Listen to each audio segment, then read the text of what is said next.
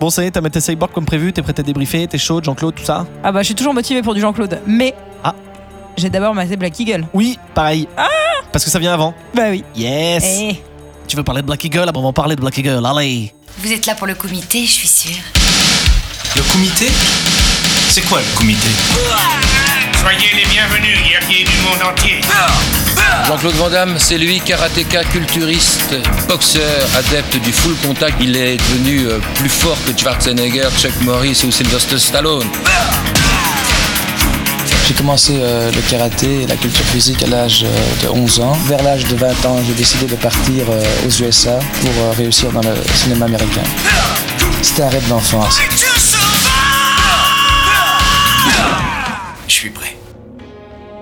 Bon alors du coup Black Eagle, moi j'étais quand même super contente euh, dans le sens où quand Jean-Claude est méchant, ça me fait toujours un peu mal. Et là on le fait en même temps que euh, justement un Jean-Claude gentil euh, qui était dans Cyborg. J'ai euh, enchaîné les deux.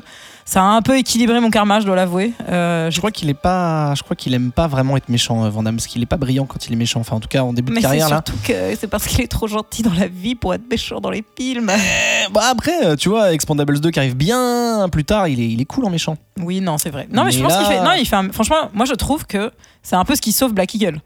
Oui, C'est Jean-Claude. Bah, Une ah fois oui, de plus, euh, enfin, on est sur euh, sur un garçon euh, compétent hein, dans son truc d'acteur, de de kickboxing. euh. Le truc, c'est que lui, il est, euh, il est tout nouveau dans, le métier, euh, contrairement à ses potes Stallone et Schwarzy qui sont déjà bien installés. Et, et du coup, bah, la Canon, on va pas, on va pas arrêter d'en parler de la Canon, décide de l'inclure dans, enfin, de le faire teamer en tout cas avec un japonais très connu des fans de ninja. Euh, qui est Shokosugi, qui euh, bah en fait il est un peu en train de s'essouffler le gars. Enfin pas, pas, pas physiquement. Sa carrière. Effectivement, il vient de se taper un petit footing. Euh, c'est. J'avais lu qu'il avait joué dans L'implacable ninja. Meilleur titre. Ou Ninja 2 et Prière pour un tueur. Ninja 2 Ninja 2 c'est nul par contre comme titre hein, c'est pas- Ninja 2, ça- bah, moi je trouve que c'est quand même assez clair sur ce que ça nous Ninja vend. 2. Ninja 2. Bah. Ninja 2. euh, Et bah du coup voilà ils se sont dit on va on va mettre le petit nouveau euh, qui, euh, qui fait des Maweshi retournés et euh, on va le faire teamer avec euh, Shokosugi qui peut pas être le méchant parce que c'est c'est le good guy, euh, le ouais. good guy du Japon et du coup on va mettre Vandame en méchant de quelle nationalité évidemment? Bah, russe. évidemment bien Bah. sûr hein. Mission rapide. Je perds de l'altitude. Un avion de chasse disparu en Méditerranée. De ces avions transportaient des systèmes de téléguidage laser. L'homme qu'il nous faut pour cette mission a pour nom de code Black Eagle. Avec Sho Kosugi, Jean-Claude Van Damme, dans Black Eagle, l'arme absolue. Black Eagle, euh, c'est l'histoire d'un missile, on va dire, perdu. Et pour simplifier le truc, euh, ça se passe à Malte. Et euh, il y a team américain, bien sûr, contre team, spoiler alerte, Russie. Hein, Bah parce oui, que, la guerre froide tout Voilà. Euh, donc Jean-Claude, il est du côté des méchants. Donc c'est euh, Andrei, comparé à Ivan de la dernière fois. Et euh, du coup, euh, le héros, euh, c'est notre ami ninja dont on a parlé. Et il se trouve que ce missile est perdu et donc les deux gouvernements se font un peu la guerre pour le récupérer. Donc il y a plein de scènes de plongée, de baston et, d'amour, et toujours d'amour hein, sur l'île de Malte. Euh, donc euh, le héros, son, son dilemme un peu, euh, son Sa problématique. sa problématique, c'est de- d'allier euh, plaisir et travail, j'ai envie de dire, c'est-à-dire de s'occuper de ses enfants d'un côté et euh, en même temps, euh, du coup, de chercher ce missile à ses heures perdues. Je me fous de ses vacances. C'est lui que je veux. Mais alors c'est très drôle parce qu'à chaque fois qu'il voit ses enfants, au début il leur dit pas du tout qu'il est genre euh, agent secret, donc Non. il fait oh je suis allé passer un coup de téléphone alors qu'il vient euh, d'aller se tataner la gueule avec quatre mecs euh, genre sur un toit euh, dans des ruelles. D'ailleurs tu te dis mais putain mais ça fait 25 C'est minutes qu'il est parti. Bah oui, c'est vrai qu'il y a long. des coups de téléphone qui durent longtemps. Mais en réalité les enfants ne croyez jamais quand vos parents vous disent que c'est un long coup de téléphone. En vrai ce sont des agents secrets. Et d'ailleurs ces deux enfants sont les enfants de l'acteur. euh, Ah de Shokosugi Exactement, je ne l'aurais pas mieux dit. Eh ben ces enfants ils se font bien chier en tout cas parce que euh, En le, même temps, le- ils sont à Malte. euh, Ouais, c'est vrai. Ils sont un peu difficiles, ces enfants. C'est quand même cool, euh, des vacances à Malte. hein. Ouais, mais en même temps, à chaque fois, il y a papa, tu viens avec nous? Il fait euh, non, je suis désolé, je dois passer un coup de fil. À chaque fois, ils se font, ils se font carotte.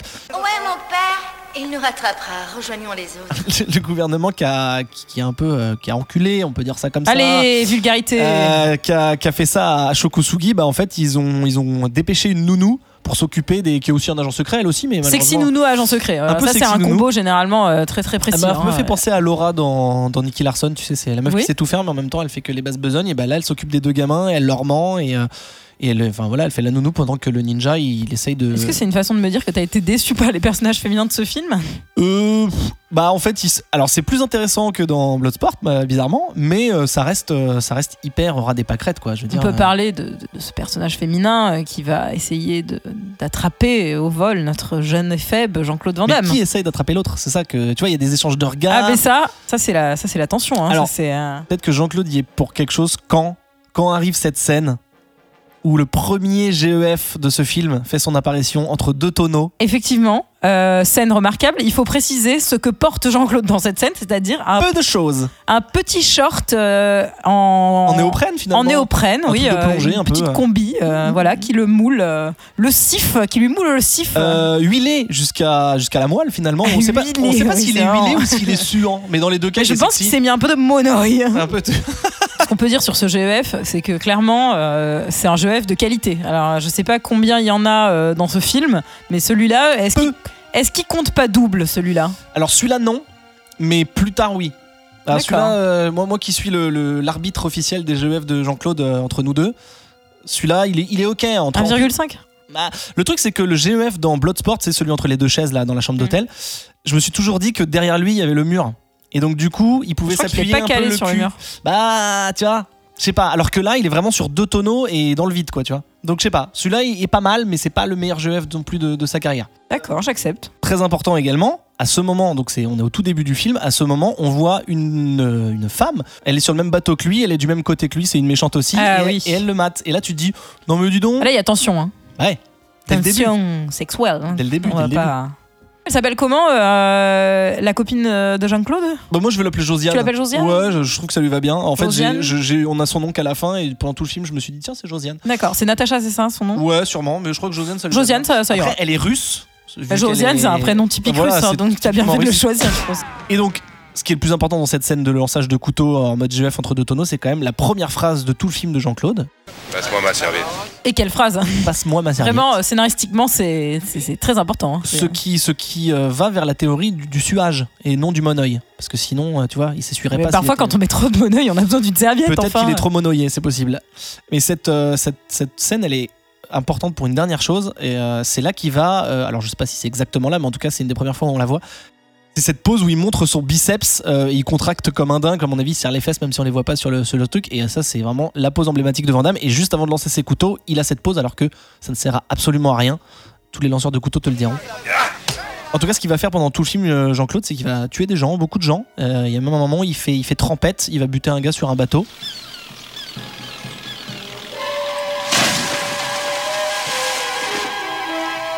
Ce qui donne lieu à un des meilleurs gifs de Jean-Claude sur la toile, c'est euh, ce gif où il, il sort de l'eau puis il replonge tout de suite. Un peu pour dire euh, non, j'ai rien dit. Subtil.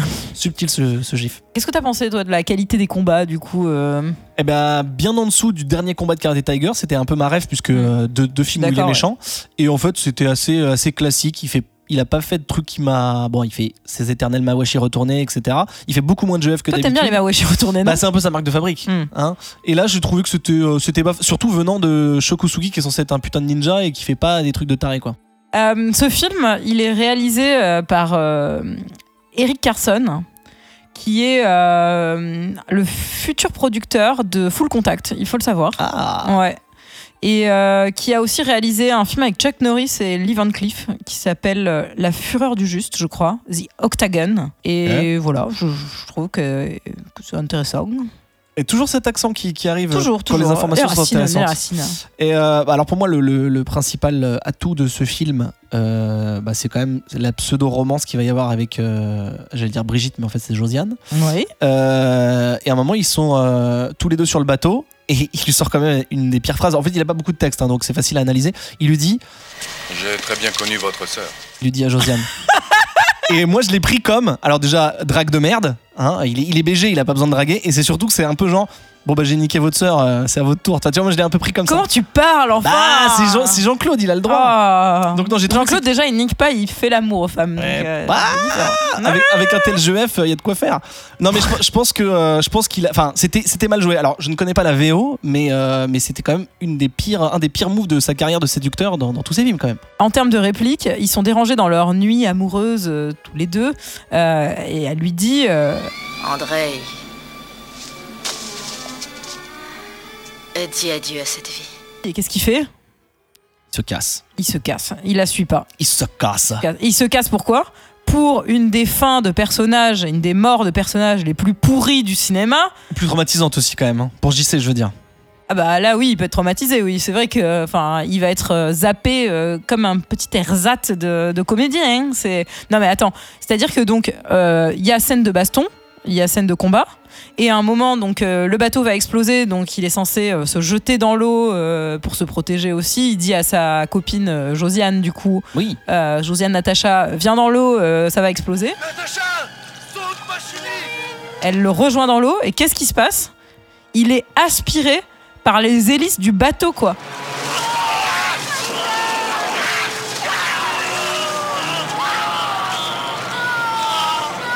Et il meurt comme ça, mais genre. On mais... sait pas s'il meurt. Mais s'il meurt, bien sûr qu'il meurt. Ah, c'est Jean-Claude. Hein. Il peut être jatte. Hein. Comment on appelle un GEF de jatte, du coup Bah, ça reste un GEF, hein. un grand écart facial, j'en boue pas. Hein. Bah, s'il y a pas de jambes. Bah, ça reste un grand écart. C'est les adducteurs Bah, qui sont. Ah bah si. Tu le fais naturellement, alors t'es tout le si- temps en GEF si t'es si t'es si un homme tronc, oui. Si C'est-à-dire si ça s'arrête euh, juste en dessous de ton nombril, bah c'est un GEF fantôme. Bah, du coup, GEFF.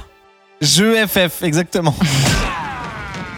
L'histoire d'amour a quand même un, un rôle très important puisque dans la baston de fin contre Ninja, euh, Jean-Claude il est distrait par Josiane qui lui dit euh, et là alors que peut-être il aurait pris le dessus en tant que méchant, il est distrait. Donc l'amour le distrait.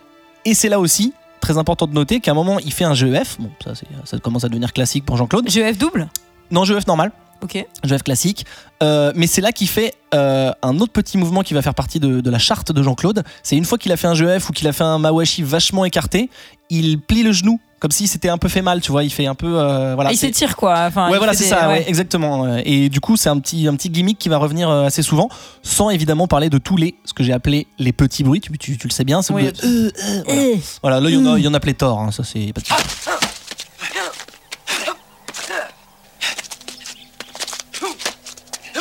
D'ailleurs, est-ce que du coup, quand t'as un petit euh, mouvement euh, Rotatif rotatif, est-ce que ça te fait des GEF contre double?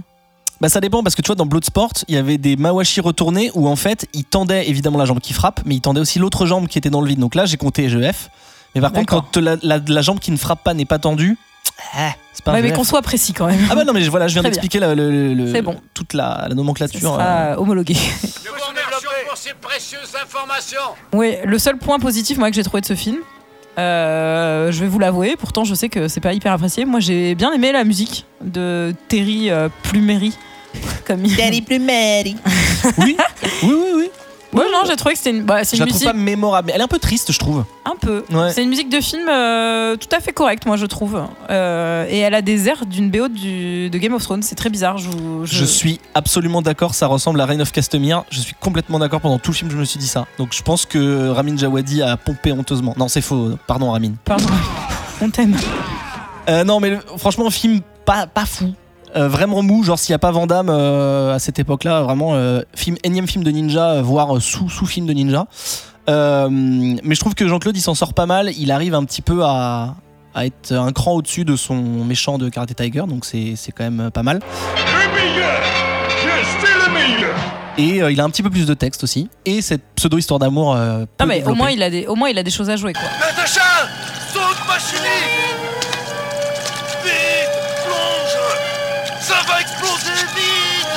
Oui, c'est sûr. Mais en fait, ce qui est assez drôle, c'est que, euh, tu vois, je, le- je te disais tout à l'heure que euh, euh, c'était un peu le, la fin de la carrière de, de Shokosugi, enfin, en tout cas, dans les ninjas et tout, et à la canon. Et là, ils prennent Vandame, qui est un peu le jeune poulain. Ça fait un petit peu, euh, tu vois, l'élève qui dépasse le maître. C'est un peu comme. Moi j'aurais qualifié ça de passage de flambeau. Ouais, mais ça, ouais, mais moins classe. Ça fait un peu comme quand tu, tu vois, tu t'es viré d'une boîte et tu dois montrer au nouveau qui te remplace euh, où sont les agrafes et les stabilos. Ça fait un peu ça. Ah c'est tellement triste. Après, à chaque fois qu'on lui dit est-ce que t'es chaud, il dit euh, oui. Alors il faut juste savoir que ce film possède une note de 1,6 sur Allociné et de 3,8 sur IMDb. Ça fait partie de la carrière de Jean-Claude et on l'aime, la carrière et Jean-Claude, mais on le gardera pas. Enfin, je veux dire, tu vois, c'est pas un truc que t'achètes en Blu-ray, quoi, pour le mettre dans ta Blu-ray de D'ailleurs, Jean-Claude. petite anecdote personnelle, euh, j'ai failli acheter le jeu de photos d'exploitation euh, de Black Eagle. Et euh, je pense que je vais le faire d'ailleurs, parce que je les ai laissés parce que ça rentrait pas dans mon budget. Je pense va, que je vais aller les chercher. Il y a des beaux décors. euh, Jean-Claude est encore BG. euh, Enfin, il est, c'est, c'est pré, non, c'est post, post Bloodsport. Donc non, ok. Après la coupe à l'eau chaude, on a vu mieux. hein. D'ailleurs, à un moment, après sa folle nuit avec Josiane, il a les cheveux secs et il est mieux. Mais bon, ça c'est une question de goût. Ce qu'il faut retenir, c'est qu'il a quand même ce deal de trois films qu'on lui propose à la fin de Bloodsport, qui, compte, euh, qui contient Delta Force 2, American Ninja 3. Donc ça, je pense que. Bah, non, dès qu'on on a dit que quand il y avait ninja et un chiffre, c'était bien, hein, c'était clair. Alors on y va. hein. Je sais pas, mais en tout Non, cas, là. Bla- Black Eagle, il y a un ninja, donc c'est comme s'il avait fait American Ninja 3 et Cyborg, qui est la prochaine perle de sa filmo. Jean-Claude Van Damme mène le combat du bien contre le mal.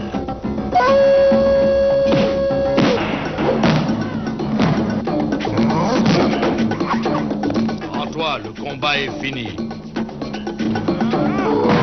Jean-Claude Van Damme, le premier héros du 21e siècle.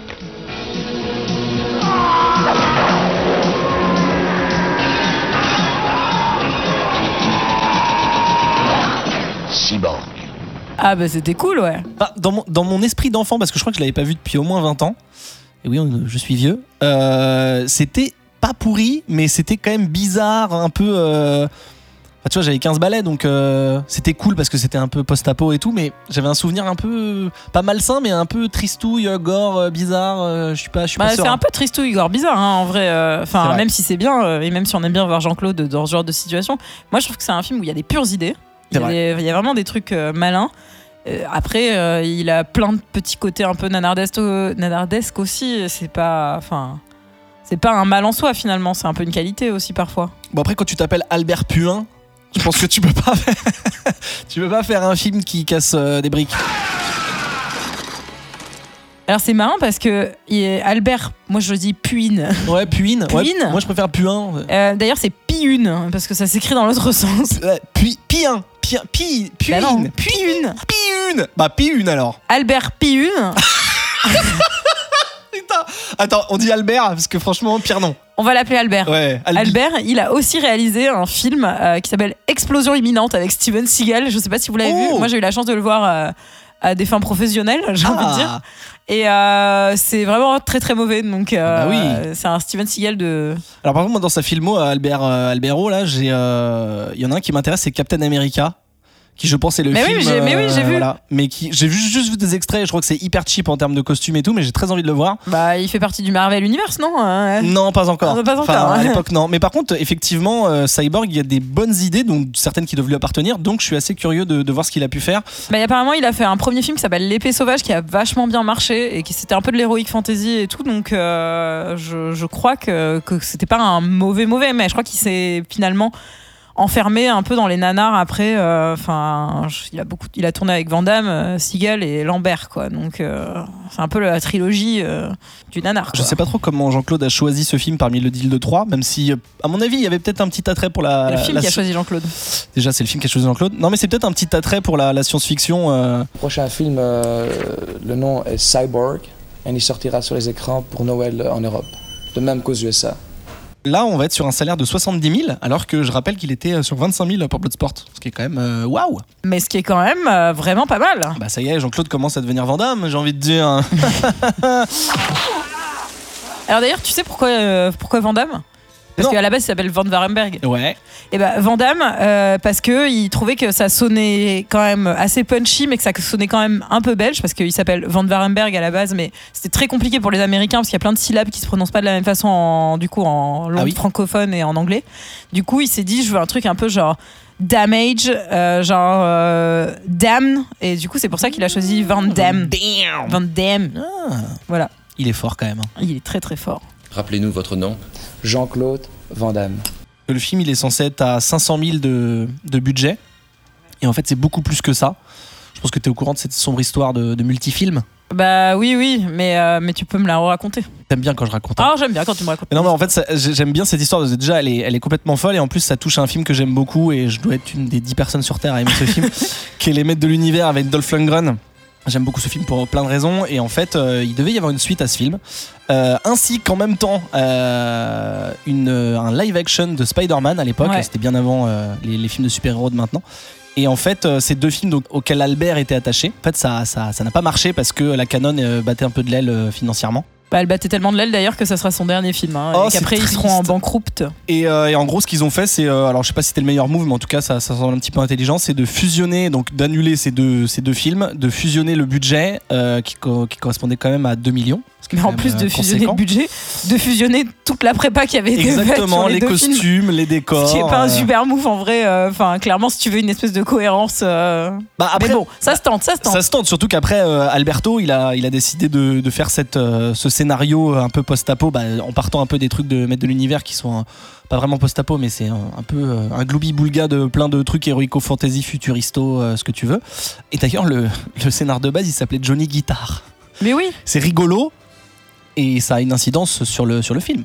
Ça rajoute aussi à la, à la légende et à l'épopée de, de Jean-Claude, euh, c'est que le film, apparemment, il était prévu pour Chuck Norris. Ouais. Maurice Chuck Morris. sur ouais. Chuck Norris, euh, mais en fait avec le succès de Bloodsport et sûrement un ou deux Mawashi dans un bar euh, comme il en a l'habitude. Et surtout les prods qui ont un peu poussé, je pense. Voilà, et bah du coup c'est Jean-Claude qui, qui chope euh, qui chope Cyborg. Plus on tarde, plus je perds de l'argent. Alors Jean-Claude, il joue le rôle d'un passeur. Euh, passeur euh, de quoi, me direz-vous Passeur de gens. hein, euh, C'est mon boulot.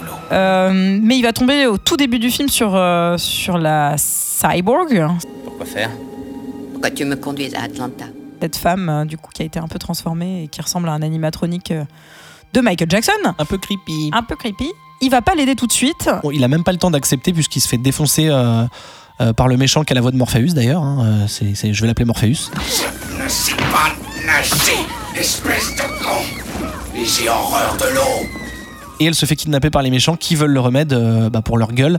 Ce qui laisse Jean-Claude dans les décombres euh, après s'être fait défoncer euh, par les sbires.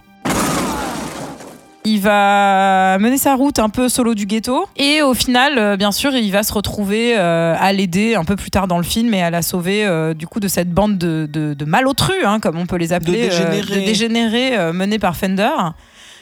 Tout, alors tout le film aussi, il faut, il faut le rajouter, est, euh, est construit avec des flashbacks sur euh, une, ce qu'on peut appeler une mauvaise expérience, hein, une, une expérience traumatisante de Jean-Claude où il avait aidé une famille, en fait une veuve et ses deux enfants euh, à se cacher et, et où la femme était tombée amoureuse et lui avait demandé de rester avec eux dans une maison. On sera bien dans cette nouvelle maison. Restez avec nous. Au moins quelque temps. Il allait se ranger, il allait raccrocher, sauf qu'il a été rattrapé par la bande de Fender et qu'ils ont euh, mis au point un espèce de, de jeu un peu traumatisant où Un ils les mettaient euh, dans euh, un gros seau au-dessus d'un puits et où ils ont demandé à la petite fille, la petite gamine de 8 ans, de tenir euh, le cordon euh, qui les retenait, sauf que le cordon était un fil de barbelé.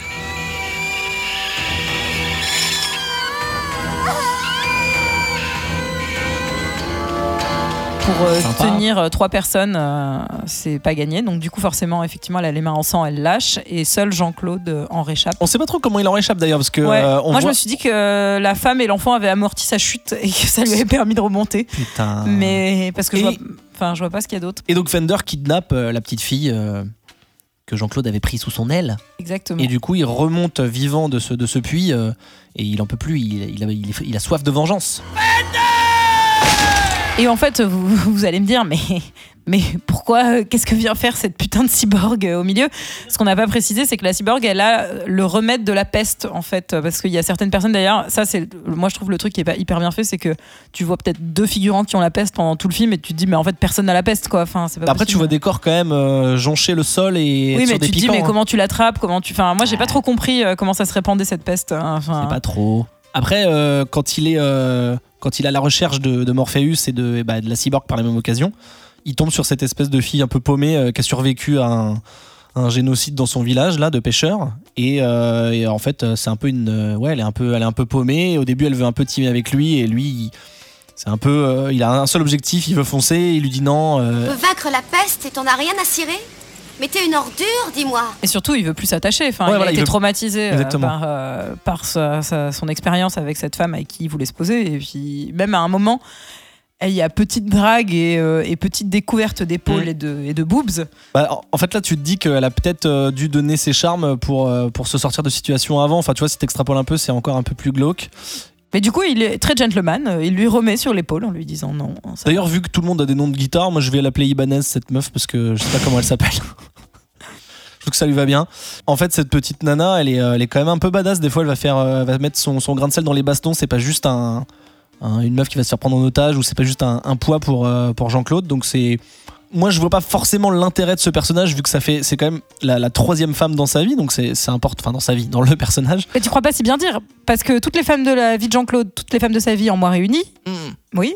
Euh, à ce moment de sa carrière, il est marié depuis trois ans avec Gladys Portugues et il a un enfant qui s'appelle Christopher Van Barenberg et qui l'emmène à Autopia faire des petits tours de voiture. Trop mignon. Oh, lâche-moi. C'est important parce que du coup, on montre que euh, il, voilà, il y, a, il y a une histoire de relation, même si avec la cyborg, il se passe pas grand chose. mais bon, le perso, il est pas méga mais- creusé non plus, quoi. On va pas se plaindre qu'il y a des personnages féminins dans les Non, films non, d'action. bien sûr hein, que non, bien sûr que non, euh, bien sûr que non. On voit le- l'envie, on voit qu'il n'y a pas forcément beaucoup de moyens, même s'il y a Ouais. beaucoup de fric. Et c'est un peu, alors je vais pas dire touchant, c'est un peu condescendant, mais tu vois, je me dis, ok mec, je vois ce que t'as voulu faire. Tu vois, au tout début du film, il y a du matte painting, bon, c'était la mode à l'époque, ouais, mais mais c'est joli, même euh, il y en a plus tard et tout. alors je pense qu'il est crado par rapport à d'autres matte painting, Oui. mais il est, il est ok. Enfin, tu- enfin, il y a- en fait, il y a plein de bonnes idées où tu te dis c'est l'exécution qui pêche, sûrement pour des raisons euh, de temps et de, et, de budget. De temps parce qu'on on rappelle que le film a été tourné sur 24 jours. Bon après il y a la post prod, le matte painting c'est la post prod, mais voilà. En, en gros, je pense que tout le film est entouré de Jean-Claude ou pas, est entouré d'un d'un genre de une, une tendresse un peu cheap et un peu euh, dommage en fait. Mais ça participe à l'amour que j'ai pour ce film. La première fois que Jean-Claude Van Damme apparaît dans ce film, euh, on le voit pas dans son entièreté euh, corporelle, on ne voit que sa jambe. par le côté droit de l'écran et c'est là qu'arrive le début des petits bruits de ce film où c'est enfin voilà ça devait devenir un petit peu la, la sonorité Vandame et d'ailleurs euh, c'est marrant parce que pendant tout le film je me suis dit putain on dirait vraiment les bruits de, des météoroïdes de- des inconnus C'était ça. hein. bah, dans la baston de fin c'est exactement ça donc je pense que les inconnus ont pris les sons de, de Cyborg pour leur, euh, leur Vandame quoi c'est assez fou Euh, et puis c'est rigolo alors le méchant parlons de Fender qui a quand même une oh, allez on le dit il a quand même une sale gueule Pauvre connard. Je suis le diable. Fender, il a toujours des lunettes de soleil et quand il les enlève, il a les yeux très bleus, bleu très clair. Exactement. Et en fait, il est. euh, ce, qui est- ce, qui est- ce que je trouve assez cool, c'est euh, dès que euh, Fender et, ses sbires, parce qu'il est toujours entouré de sbires, euh, apparaissent à l'écran, il y a le thème, son thème à lui qui, qui apparaît. Et c'est des petits détails, tu vois, mais je trouve que c'est par rapport à un Black Eagle où c'est hyper. hyper longiligne tout en longueur où enfin c'est juste une succession de petites scènes bah là il y a une y a une volonté de mise en scène et il y a un truc qui fonctionne et en plus la musique je la trouve assez assez cool quoi De toute façon, c'est un film qui est quand même très cinéma. Il est inspiré de beaucoup, beaucoup de classiques. Ah oui. Euh, il est inspiré de La prisonnière du désert, d'Il était une fois dans l'Ouest, Bah, Mad de Max. Mad Max, de Terminator, de, de vraiment de beaucoup de choses. Quel le Et- survivant aussi? Alors, est-ce qu'on peut faire un petit point euh, sur les noms euh, des bien personnages? Sûr bah, de- on a dit déjà euh, Fender le méchant Fender. lui s'appelle Gibson Gibson Rickenbacker. On a Nadie Simons. On a Marshall Stratt. Est-ce que Il y a aussi la. Est-ce qu'il n'y aurait pas une petite volonté peut-être de nommer tous les personnages selon des Johnny- marques d'instruments hein Johnny Guitar Hein Johnny Guitar. C'est marrant. Ah, c'est pas mal, hein, moi je trouve. Tu dis que t'aimes bien la musique, mais Mhm. euh, alors moi j'ai trop galéré parce que je me suis dit, ah, elle est cool la musique, en même temps elle est un peu kitsch, mais elle est vraiment bien. Et euh, je me suis dit, mais qui a composé la musique? Et euh, Internet, euh, Internet m'a perdu. Euh, Wikipédia me disait que c'était Lalo Schifrin, alors je me suis dit, si Lalo Schifrin a fait ça, euh, enfin moi je m'appelle pas euh, Julie. Mais du coup, je me suis rendu compte qu'il y avait une BO qui avait été rejetée, en fait, dans un premier temps, qui avait été composée par Anthony Riparetti. Et en fait, il y a une nouvelle BO qui a été complètement réenregistrée par Kevin Bassinson et qui a été remplacée. Mais je crois que ça, hum, ça rejoint euh, aussi euh, la volonté de Albert, le réalisateur, euh, qui préférait, je pense, la première BO et qui, et qui en fait s'est un peu battu pour faire son truc à l'époque. Et ils ont fait une projection test devant beaucoup de gens. Et il se trouve qu'il n'y a qu'une seule personne qui a aimé la fin du film, qui était un peu désastreuse, je crois. Et du coup, ils ont, c'est là où Jean-Claude est intervenu. Et comme il l'a fait pour Bloodsport, il a tout remonté en fait. mais ça lui a pris des mois et des mois. Et ils ont sorti une version du coup qui a, euh, qui a plu et qui a mieux marché. First, there was the collapse of civilization, anarchy, genocide, starvation. Then, when it seemed like shit couldn't get any more fucked up, we got the plague, the living death, closing its icy grip around the whole planet. Then the rumor started the last hardcore MCs were working on a cure that would end the pestilence. Why? I like the death. I like the misery. I like this world!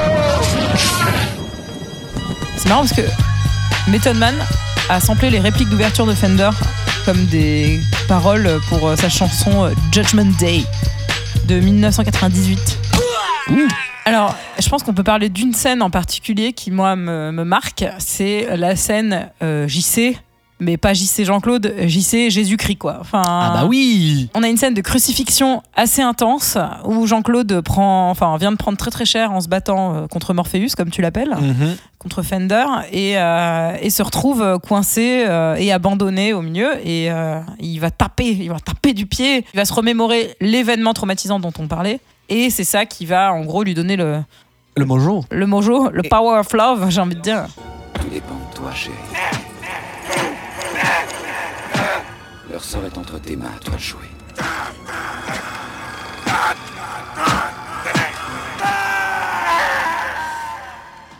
Et alors si je te dis euh, euh, frustration, énervement, épreuve, flashback, Baccalauréat. alors non, enfin oui, mais euh, surtout Kickboxer, hein, qui arrivera plus tard dans sa filmo, euh, la, la scène du palmier où en fait il est censé péter le palmier et c'est les flashbacks de son frère handicapé qui lui donnent la force de péter le palmier. Bah là c'est pareil avec le mât du bateau. Voilà, je sais pas, c'est sûrement un hasard, mais c'est beau. C'est Jean-Claude m'en parlant, c'est beau. Juste avant la scène de crucifixion, euh, Jean-Claude se bat contre Fender.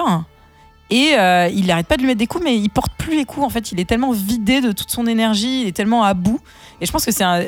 Enfin, on va voir, hein, parce qu'on va continuer à regarder des films de Jean-Claude, mais c'est assez rare, je pense, les, scènes où Jean-Claude ne porte pas les coups, euh, enfin, est tout mou dans sa façon de se battre. euh. Il y a ça, mais moi j'ai un truc qui m'a aussi surpris. Il n'y a pas trop ça dans Bloodsport ni les films d'avant. C'est qu'en fait, il fait. Il commence à faire le mec, euh, tu sais, qui se mange des patates et qui est dans les vapes, où il sait plus trop où il en est. En fait, il montre les faiblesses de son perso. Et c'est marrant parce que c'est. Bon, c'est de l'acting au final. Et c'est marrant parce que c'est un truc que les mecs comme Stallone ou Schwarzy vont pas trop faire justement à la même époque. euh, qui C'est plutôt des gros gars indestructibles et tout. Et alors, je sais pas si c'est voulu pour se démarquer ou quoi, mais je trouve que c'est un, c'est un petit truc que Van Damme a que, que les autres n'ont pas forcément. Mais je pense que c'est aussi physique. euh, C'est que Stallone et, Ouais. et Schwarzy, quand tu les regardes, tu te dis, bah, en fait, euh, genre, il n'y a pas plus gros qu'eux, donc forcément, c'est un peu compliqué euh, d'imaginer. Après, euh, Stallone le fait plus dans les films comme Rocky, etc. Oui, enfin, il est très Ouais, sonné. quand et il tout. joue des losers, ouais. Mais, euh, mais c'est vrai que quand tu regardes Schwarzy, tu te dis, ouais, bah, c'est Schwarzy, quoi. Enfin, c'est Terminator. Enfin, le mec, euh, forcément, pour le mettre KO, euh, faut un sur-Terminator, quoi. Là où Jean-Claude, du coup, qui est un peu plus euh, fit et un peu plus fin, euh, il a un truc qui lui rajoute une fragilité, finalement, je pense. euh, fit. Bon, la baston de fin, euh, elle se résume à 2-3 coups de poing, il n'y a quasiment pas de coups de pied, et évidemment 90% de. En fait, euh, Morpheus, il sait que gueuler et Van Damme, il copie, donc euh, il y a vraiment que des, euh, des, des beuglements.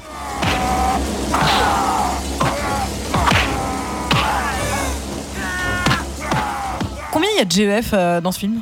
T'es prête? T'es assise ou pas? Ouais. Il y en a qu'un. Oui, mais est-ce qu'il compte pas quadruple? Allez, quintuple. Parce que je m'en souviens, euh, c'est celui. euh, c'est G parce que GEF en hauteur, GEF avec épée, Voilà, GEF en hauteur, GEF avec épée. GEF dans les égouts. Dans les égouts et surtout GEF à la pure force de la voûte plantaire, puisque d'habitude il fait des GEF genre en s'appuyant les, les talons sur des chaises ou des tonneaux, euh, comme on l'a vu dans Black Eagle ou Bloodsport. Mais là, c'est juste la force de de tenir les murs avec ses pieds en fait puisqu'il est vraiment euh, dans le vide. Donc c'est plutôt mortel. Et, euh, toute cette scène des égouts en termes de lumière et de couleur elle est assez euh, assez cool.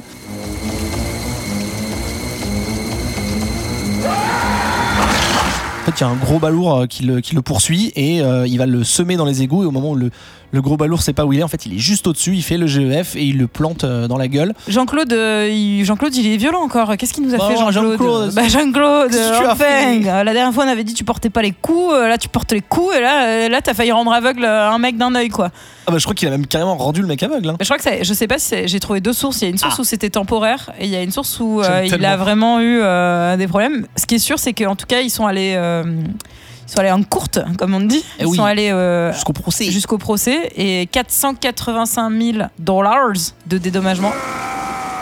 Alors, bien sûr, il y a des assurances pour ça. Vous allez me dire, Jean-Claude est ruiné? Non, je pense qu'il y avait des assurances. J'aime tellement le fait euh, qu'on sache pas vraiment euh, s'il est aveugle ou pas, juste cette espèce C'est un de... peu flou. Bah, de toute façon, il serait aveugle que d'un œil, puisque ça a été touché heureusement qu'à un œil. Bon, c'est quand même très très chiant, hein, je vous le dis. euh. Après, il y a d'autres trucs qui disent, enfin, des sources disent que c'était un accident, des sources disent qu'il l'a fait intentionnellement. Enfin, il y a vraiment toujours cette espèce de Moi, je mystère. crois pas que Jean-Claude il fasse ce genre de choses exprès. Enfin, Bah, surtout pour crever un œil, il faut y aller. Enfin, à moins qu'il lui ait fait un mawashi avec juste son ongle de pied. Après, euh, j'imagine que dans des cascades, euh, tu peux, ça peut aussi, enfin, tu dois te blesser facilement. C'est pour ça que d'ailleurs, les cascadeurs sont là, ils savent prendre les coups. Oh les stuntman Eh ben en fait, euh, de- dans tout le film, il y a, euh, il y a beaucoup beaucoup de scènes. euh, alors euh, des scènes évidemment. euh, euh, non réelles, euh, bien gore et bien dégueulasses. Il y a pas mal de scènes qui ont été coupées parce que trop violentes et ils voulaient éviter le interdit au moins de, de 18 ans. euh, Oui, en fait, ils étaient en X.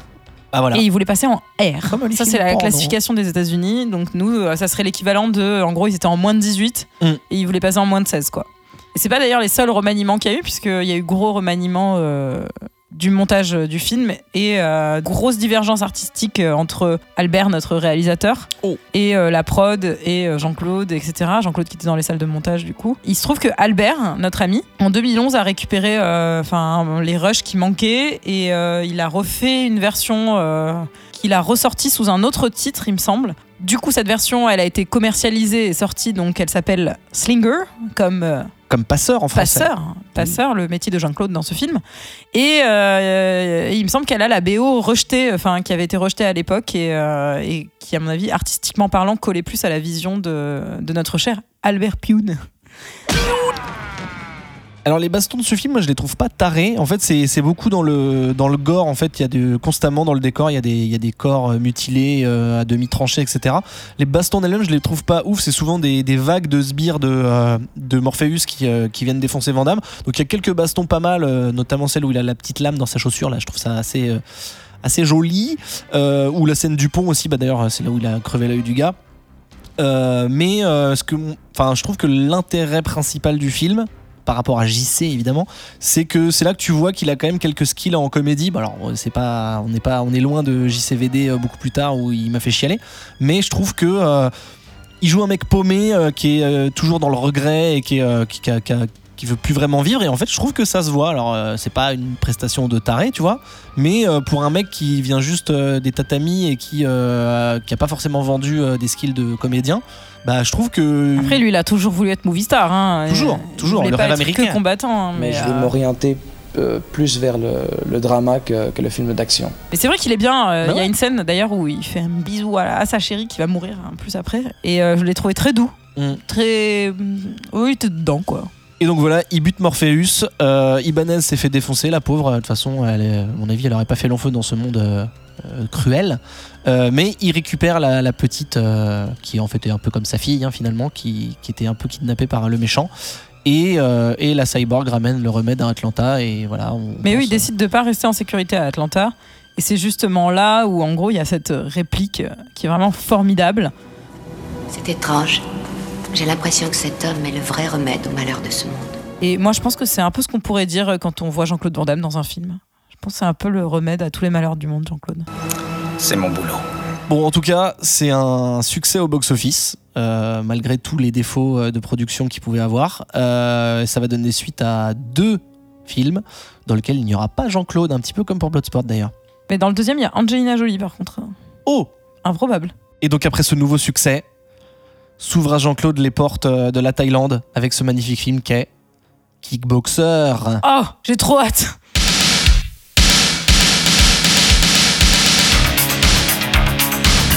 Que le meilleur gagne Tu veux voir des films de Jean-Claude Van Damme? Eh ben, on va en voir des films de Jean-Claude. Là, vous voulez être un véritable acteur. C'est ça. Regarde Vandame Hop Rappelez-nous votre nom, Jean-Claude Van Damme. on s'en souviendra.